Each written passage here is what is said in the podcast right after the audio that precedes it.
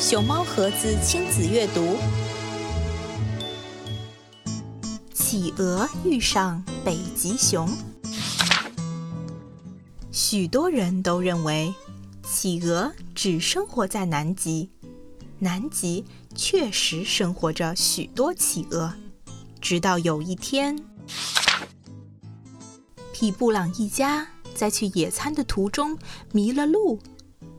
皮布朗先生负责查地图，他指挥大家在雪人角右转，但其实他错了。就这样，他们一家来到了世界的另一头。皮布朗先生和太太，还有三个孩子皮克、皮兹和皮格，乘着浮冰滑向一个大大的、绒绒的、白白的。什么东西？这是狮子还是老虎？皮特和皮兹问。这是野餐垫吗？皮特问。那只庞然大物对着他们好一顿打量。他以前可从来没见过像皮布朗一家这样的家伙。我叫白先生，他说。我是一只北极熊。你们是谁？你是贝吉龙，皮特和皮兹叫道：“你是马卡龙。”皮特开心地说：“我们是企鹅。”皮布朗太太回答：“你们到这儿来干什么？”白先生疑惑地问。“这是北极熊住的地方，企鹅可不住这儿。”“我们要去野餐呢。”皮特说。我们就想在南极找个地方野餐，皮布朗太太补充。可这里是北极呀，我的朋友们。白先生说：“南极离这儿可不近，有两万零四公里呢。”皮布朗太太瞪眼瞧着皮布朗先生，那个和我算的路程是有点出入。皮布朗先生耸了耸肩。不过谁都有犯错的时候嘛。白先生仰起头望着天上的群星，别把它想成错误，他说，就当成一次大冒险吧。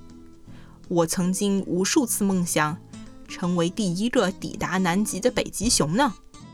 妈妈说我们要一直跟随自己的梦想，皮特说。可爸爸说我们应该跟随他。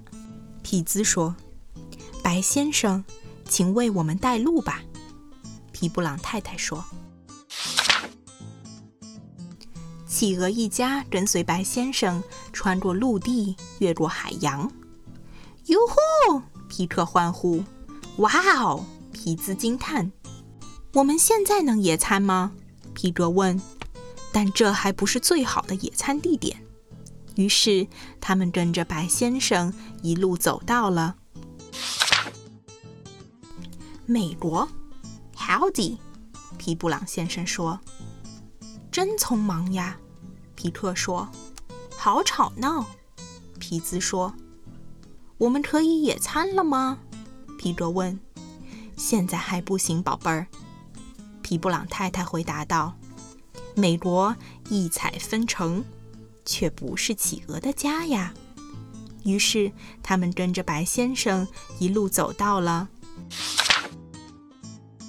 英国。How do you do？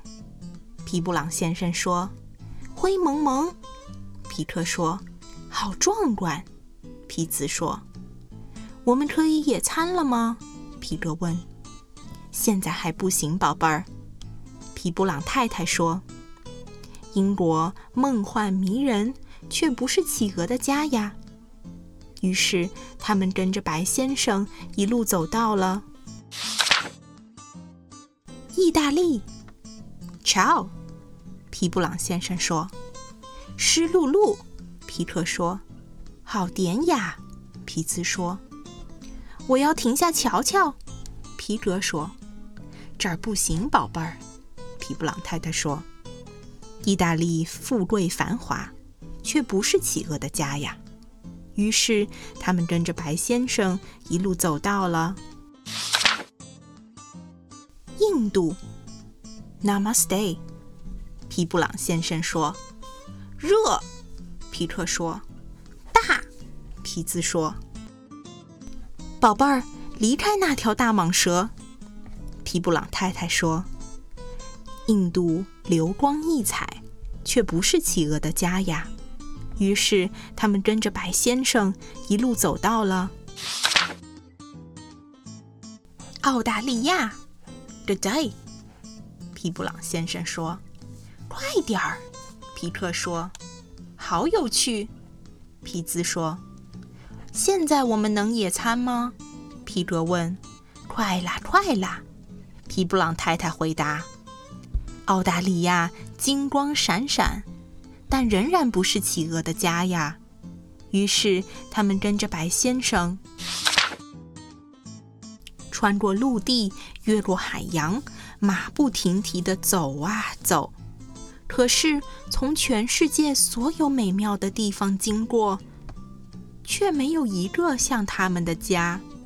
我们快到了吗？皮特、皮兹和皮格问。不远了，白先生说。